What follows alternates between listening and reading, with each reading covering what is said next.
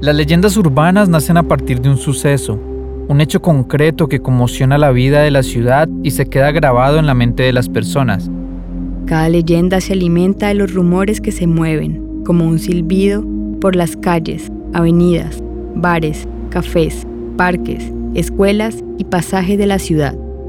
Hasta convertirse en una historia hecha de múltiples historias, de múltiples voces, de múltiples versiones que se transforman de generación en generación, pero siempre guardan dentro de sí la esencia de una época, la época en que ocurrió el suceso original. Las leyendas urbanas son una ventana abierta a épocas históricas de la ciudad. Este es un podcast sobre las leyendas urbanas de Cali, pero también un pretexto para hablar de la historia, la cultura, las costumbres y los hitos más importantes de la ciudad.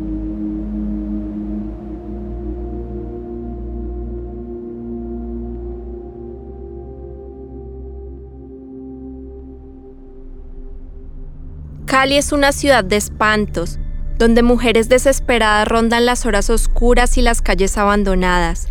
Algunas madres las usan para asustar a sus niños y que no se porten mal. En Colombia circulan muchas leyendas así, pero ¿sabías que tenemos nuestra propia llorona en la ciudad? Estas historias hablan de desgracias y tragedias, más allá de lo imaginable.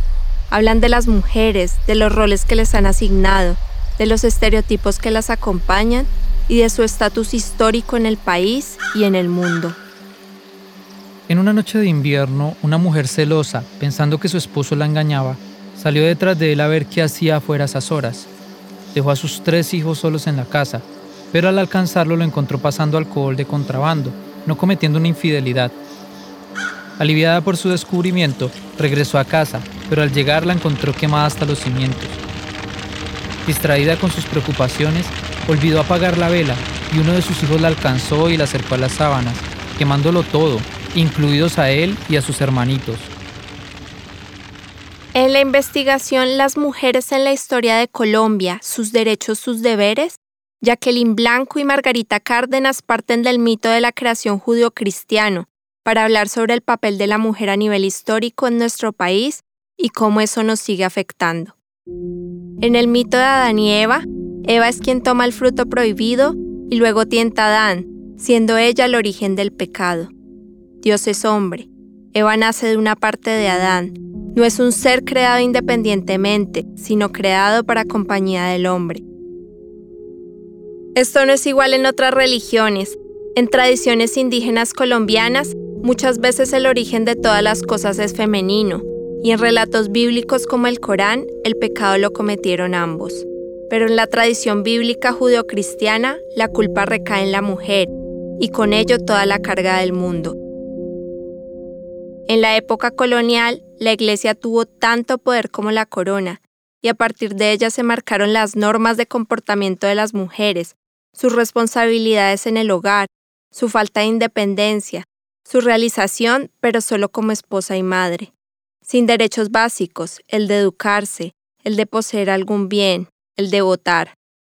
Las leyendas urbanas sobre mujeres, como la candileja, son una clara expresión del contexto histórico y cultural que acabamos de describir. La mujer, desesperada por su dolor, pero también porque su marido la castigaría, pues era un hombre cruel, prendió una hoguera y se lanzó a las llamas que lentamente acabaron con su vida, como una larga tortura, y todo atribuido a su pecado, que también era el pecado original, el de la mujer. El fuego, como forma de castigo, tiene una larga tradición religiosa, una tradición que se atribuye a la Iglesia Católica en la Edad Media. Pero otras culturas también han usado el fuego. Comunidades nativas ejecutaban enemigos. Una tradición hindú decía que la viuda debía lanzarse a la pira funeraria de su esposo, entre otras. Pero refiriéndonos especialmente a las mujeres, hay que hablar de la llamada Casa de Brujas, que se dio entre el siglo XV y siglo XVII, principalmente en Europa y América. Murieron muchas personas, especialmente mujeres, por aplicar remedios, crear brebajes, adivinar y practicar magia, pero además por conductas impropias para lo que la religión esperaba de ellas, hasta por algunas deformidades que se creían marcas de bruja. Cualquier transgresión de las normas era tildada de brujería, Así que muchas personas inocentes de cualquier práctica oscura eran condenadas a muerte. Incluso fue usado por rencillas entre vecinos, donde acusaban a alguien de ser una bruja y muchas veces las condenas sucedían sin ninguna prueba. Los cristianos creían que el diablo usaba a estas personas para derrocar la religión. Incluso poseían su propio libro, Maleus Maleficarum, una guía para identificar brujas, donde se afirmaba que ellas sacrificaban bebés. Lo más grave es que el Papa del momento confirmaba este libro, pero la persecución era sobre todo a mujeres. Los inquisidores pensaban que era lógico, pues según ellos eran más vengativas, más rencorosas y más mentirosas.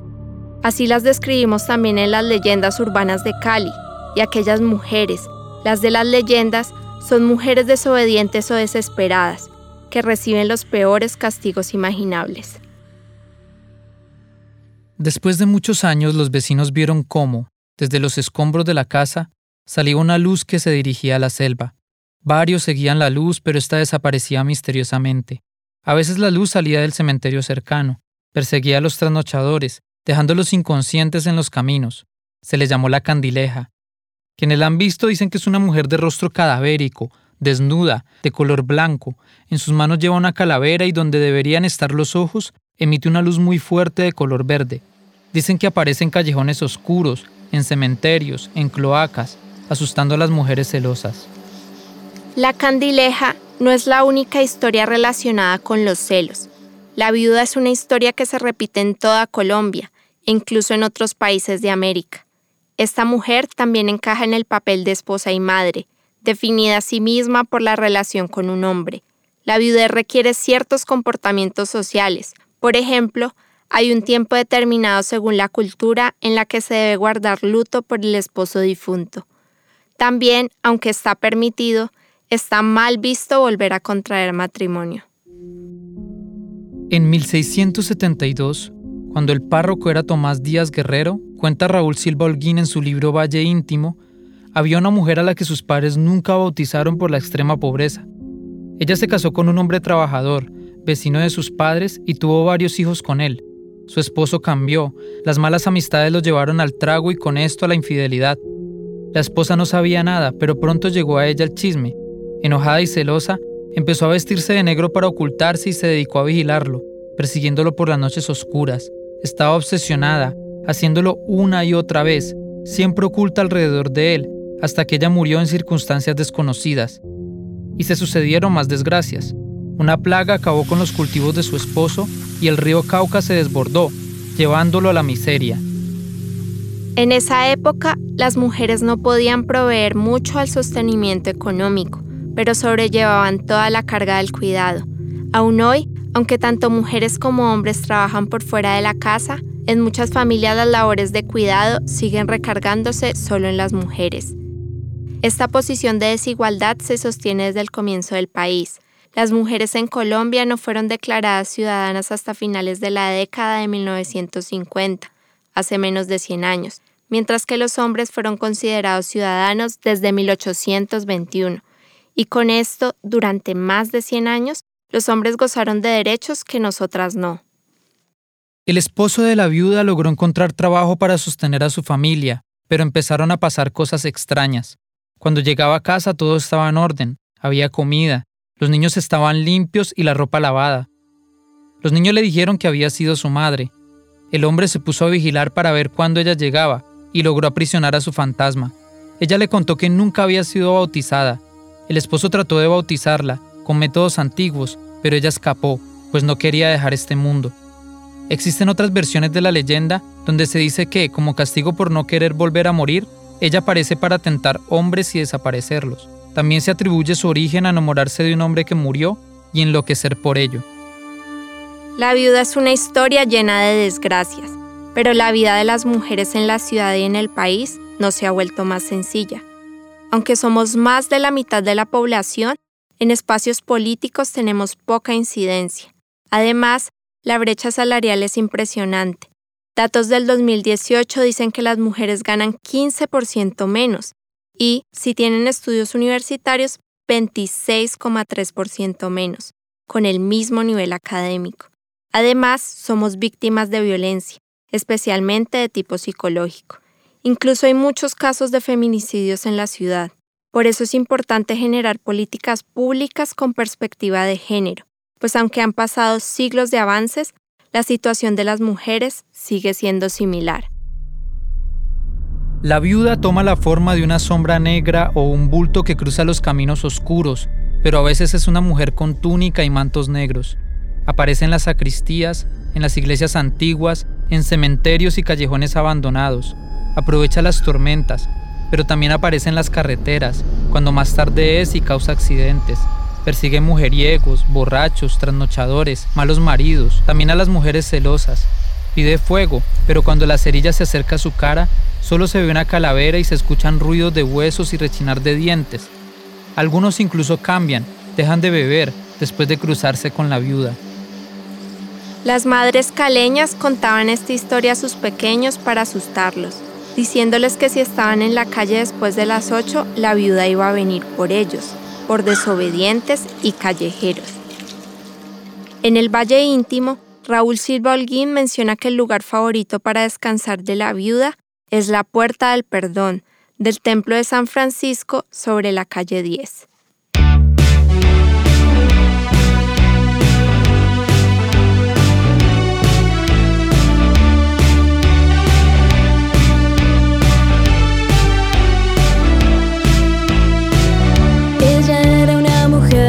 Amante, madre, esposa y una diosa del hogar. Su defecto era que era celosa y cuando su esposo salía la mujer lo perseguía. Pero olvidó de los celos al salir la vela apagada y se quemó la cortina, el mantel rosa y tres hijos que dejó angustiada por su dolor, ella prefirió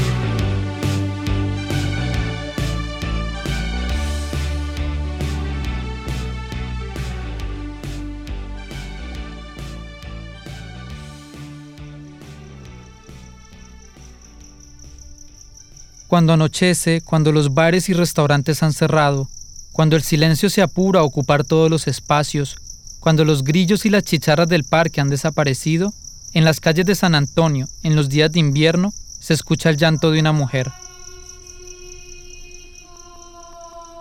San Antonio es uno de los barrios más antiguos de Cali. Existe desde que la ciudad era una villa diminuta rodeada de haciendas, con menos de 6.000 habitantes y solo cinco barrios, La Merced, Santa Rosa, San Nicolás, Santa Librada y San Antonio. En la actualidad, con cientos de barrios y más de 2 millones de habitantes, resulta difícil imaginarse a la Cali de entonces. Para tener una idea, basta imaginar que los estudiantes de un solo colegio, un colegio grande como Nuevo Latiro el INEM, serían suficientes para poblar entera a la ciudad de aquella época. En todo caso, fue en ese entonces que, según cuenta la leyenda, se conocieron Margarita Hernández y Salvador Rivera, los protagonistas de esta historia. Sí, esta leyenda empieza con una historia de amor. Margarita Hernández vivía y trabajaba como ama de llaves en la casa de la familia Pérez y Llanos, una de las más adineradas y prestigiosas de la época.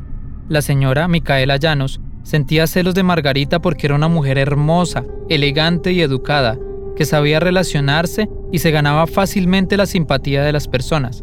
Cuando la familia Pérez y Llanos organizó una reunión en su casa con otras familias de la ciudad, Margarita se hizo notar por sus virtudes, Dicen que tenía una belleza extraordinaria y que al verla don Salvador de Rivera se enamoró de ella. De hecho, antes de acabar la reunión ya se habían demostrado que el interés era mutuo, sin necesidad de usar las palabras. Sin embargo, don Salvador de Rivera era un hombre casado y su esposa, doña Ana Maldonado, que por supuesto también estaba en la reunión y no quiso hacer un escándalo, se percató de la comunicación cifrada entre su marido y la bella Margarita. En la época de la colonia, las autoridades eclesiásticas eran tan poderosas como las de la realeza, de ahí que los cinco primeros barrios de Cali tuvieran nombres de santos, y San Antonio en particular se erigió en torno a su iglesia, que según cuentan las historias locales, se construyó en la loma para evitar que se la llevara el río. En un contexto semejante, es previsible que el adulterio tenga consecuencias atroces y que represente un escándalo lo suficientemente grande como para tener eco hasta nuestros días.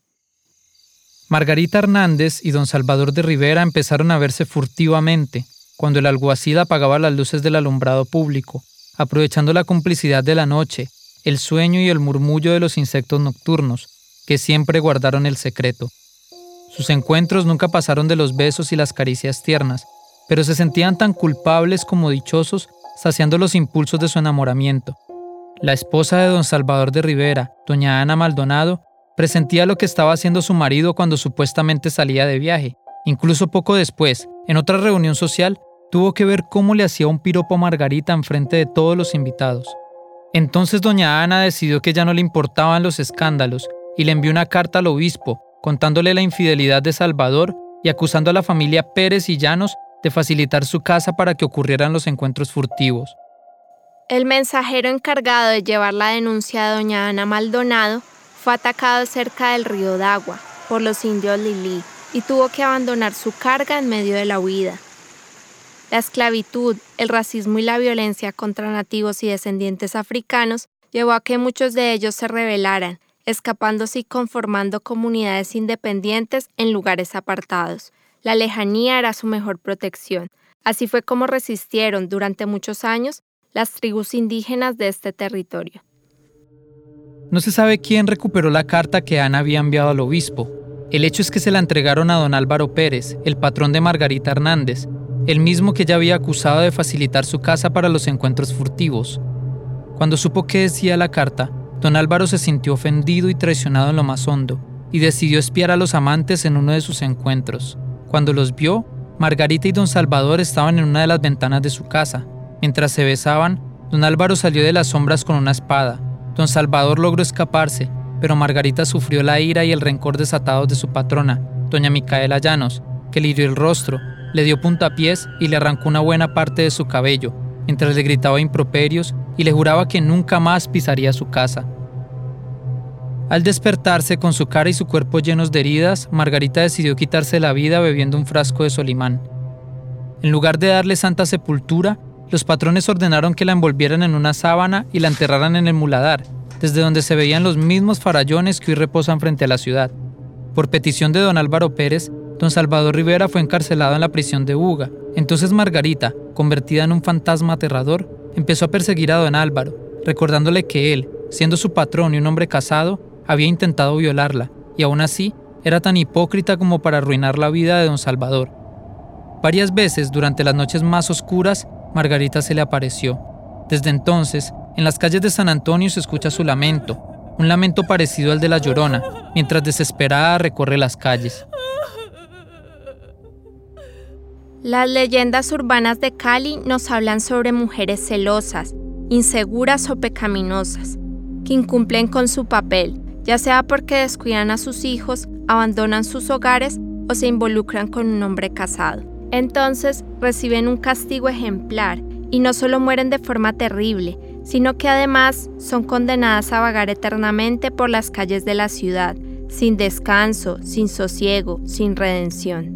Parece que aquellas leyendas fueron hechas precisamente para amedrentar a las mujeres, para advertirles sobre aquellos límites que se supone que no deberían cruzar y que no son muy distintos de los límites de su casa, sobre lo grave que es transgredir su papel de esposas, madres o sirvientas, porque, según estas historias, la desobediencia de la mujer trae consecuencias terribles, mientras los errores del hombre son perdonables. Don Álvaro Pérez, siendo un hombre casado, no tiene reparo en buscar a Margarita Hernández e intenta violarla, pero su castigo no llega a ser siquiera comparable al castigo que ella recibe por tener un romance prohibido.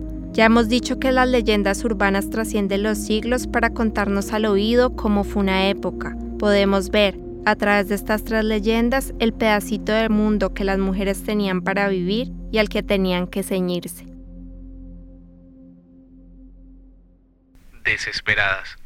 Guión e investigación, Adriana Nova, Santiago Blandón. Diseño sonoro y montaje, Daniela Torres. Voces, Adriana Nova, Santiago Blandón. Música, Daniela Torres, Leandro Viana. Letra y arreglos, Daniela Torres. Artista invitada, Renata Morales. Mezcla final, Leandro Viana. Agradecimientos especiales, David Medina. Esta es una iniciativa apoyada por la Secretaría de Cultura de Santiago de Cali, convocatoria de estímulos Unidos por la Vida 2020.